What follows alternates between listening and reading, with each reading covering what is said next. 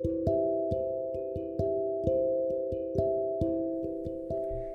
everyone, welcome to today's Bible the podcast.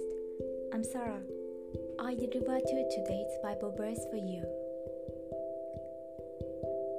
For I am not ashamed to the gospel of Christ, for it is the power of God to salvation for everyone who believes, for the Jew first, and also for the Greek. Amen. To believe is to agree with the truth of the gospel and to trust the Savior completely. The gospel truth is that Jesus died, was buried, and rose again on the third day.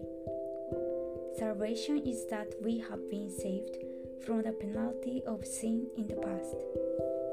We are being saved from the power of sin every day and we are being saved completely from sin in the kingdom of heaven in the future.